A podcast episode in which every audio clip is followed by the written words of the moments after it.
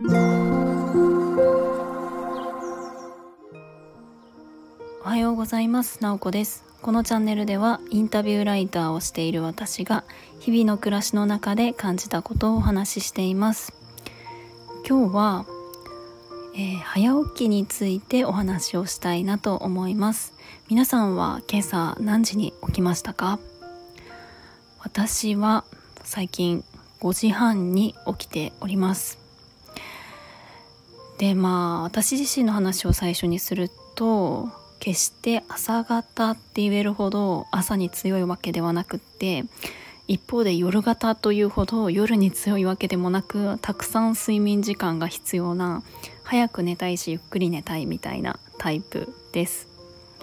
ただやっぱりどうしても今の私の暮らし方だと特に朝何時に起きて出勤しないといけないとかそういうのがないんですね。自分で仕事の時間だったりとか生活リズムも整えているので正直9時まで寝てても10時まで寝ててもお昼まで寝てても別に誰にも何も言われないみたいなそんな感じなのでやっぱりそうなってくると自分でどういうリズムがいいかっていうのをすごく考えるようになってやっぱりいろいろ試してみたりはしたんですけれども夜の時間で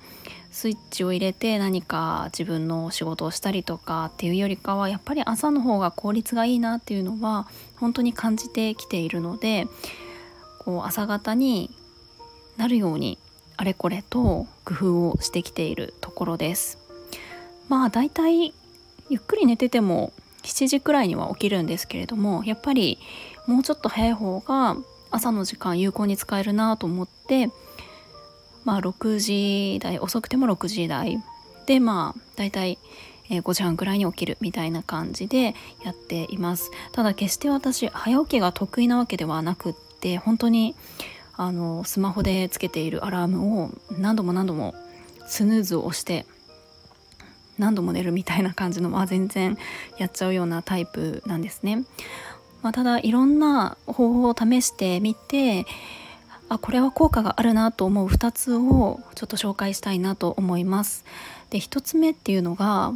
えーと、朝に、まあ、予定を入れるみたいなところ、まあ、ちょっとよく言うかもしれないんですけれども予定を入れるっていうのが1つでもう1つが昼寝をするっていうことです。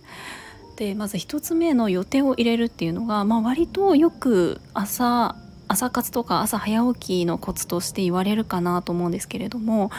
私が思っているその予定っていうのは自分一人でこれをしようとか自分一人の何かワクワクする予定を入れるってやるとどうしてもその効果って薄いなと感じていてどんなに楽しみでも正直自分一人だけだったら何て言うか破っても別にいいいいというか誰にも迷惑がかからないみたいな感じで若干そのどんなに楽しみでもなんか寝る方が勝っちゃうっていうのがあったりしてあのたので、うんと、たまたまなんですけれども私があのノートっていうあのブログサイトありますよね。あれでメンバーシップを最近始めていて、まあ、ちょっとしたコミュニティなんですけれども質問力のトレーニングをするコミュニティっていうのを先月から運営し始めていてそれを朝の毎週土曜日の朝6時半から7時半までちょっと一緒にメンバーの方と一緒にトレーニングをするっていうような、えー、会を設定しております。で実はこれもともと7時から8時の1時間にしてたんですね朝の。まあ、ちょっと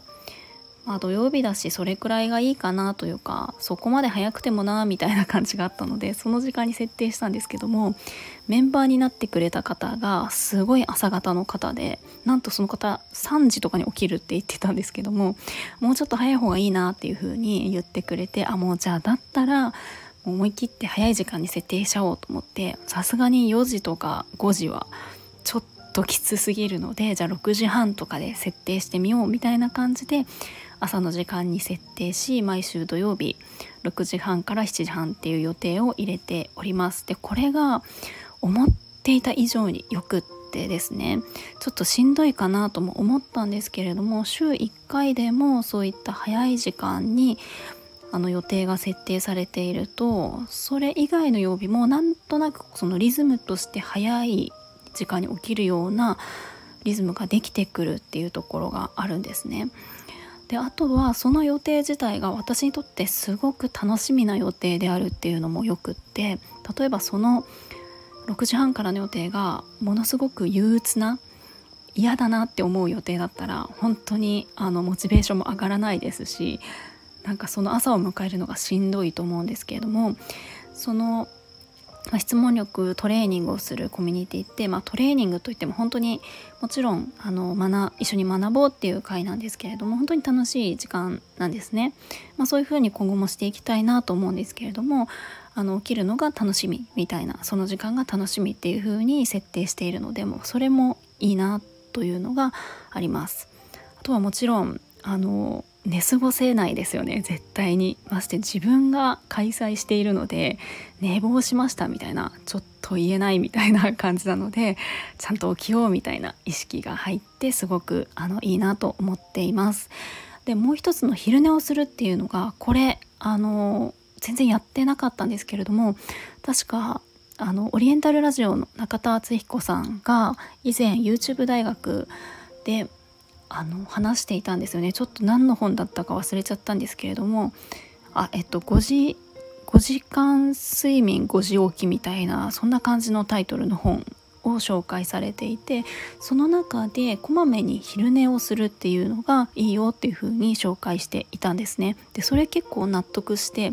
そもそもあの人間以外の生き物ってそんなに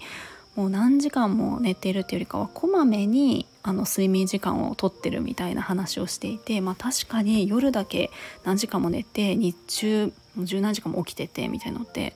なんか逆に不自然なのかなっていうような感じがして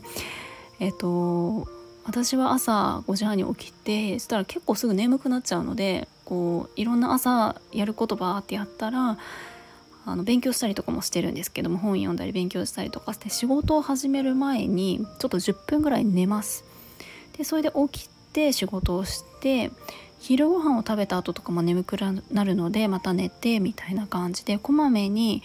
えっと寝るようにしています。まあ、それはそんなにかっちりは決めてなくってちょっと眠いなっていう感じがしたら横になってアラームをつけて5分間寝るとか